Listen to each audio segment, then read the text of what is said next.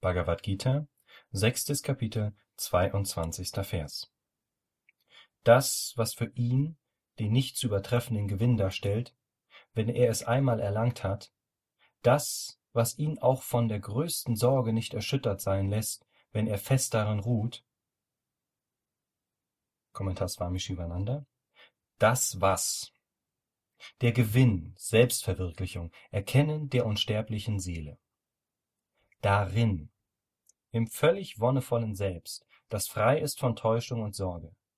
Das Selbst ist in sich erfüllt und in sich enthalten. Wer Selbstverwirklichung erlangt hat, dem sind alle Wünsche erfüllt.